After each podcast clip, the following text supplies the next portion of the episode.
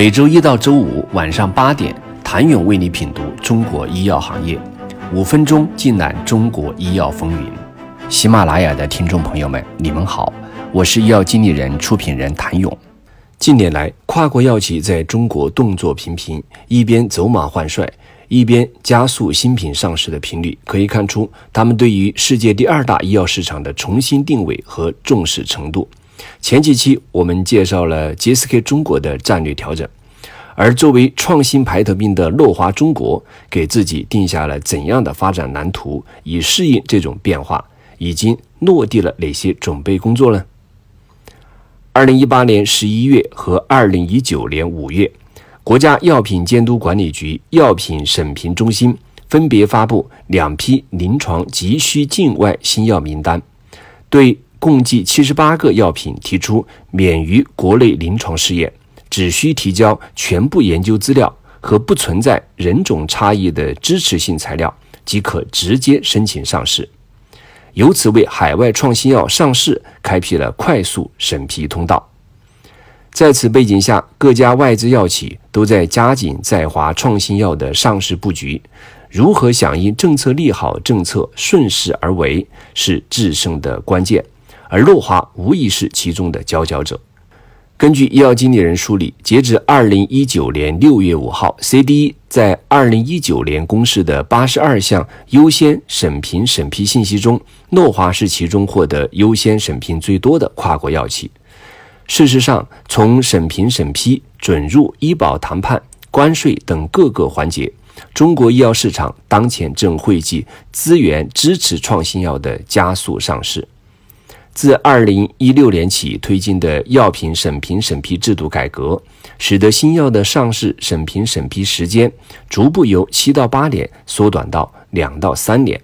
无论是外资药企还是本土药企，都深刻感受到了中国新药审批的全新加速度。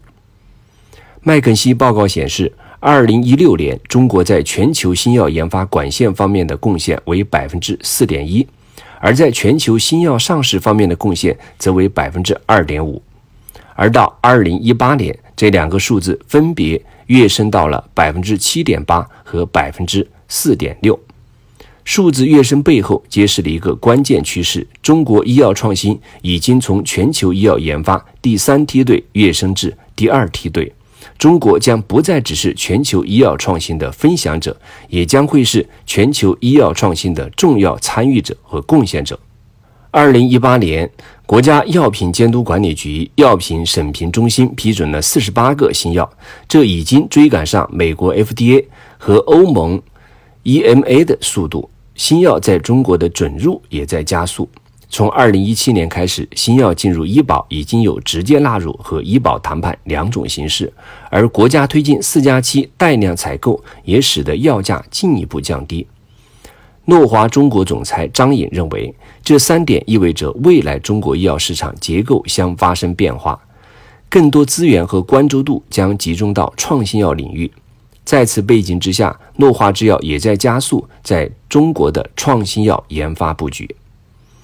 二零一九年开始的五年时间里，诺华将有三十二个新产品计划到中国上市。诺华中国希望争取同步加入全球三期临床试验，甚至在合适的疾病领域参与二期或更早期的临床试验，让中国的医生和患者第一时间在产品研发上给到建议。这意味着中国未来能与全球同步做实验，同步递交审批材料，甚至实现全球创新药在国内同步上市。想了解诺华制药的中国创新蓝图，请您明天接着收听。谢谢您的收听。想了解更多最新鲜的行业资讯、市场动态、政策分析，请扫描二维码或添加医药经理人微信公众号“医药经理人”——医药行业的新闻与资源中心。我是谭勇，明天见。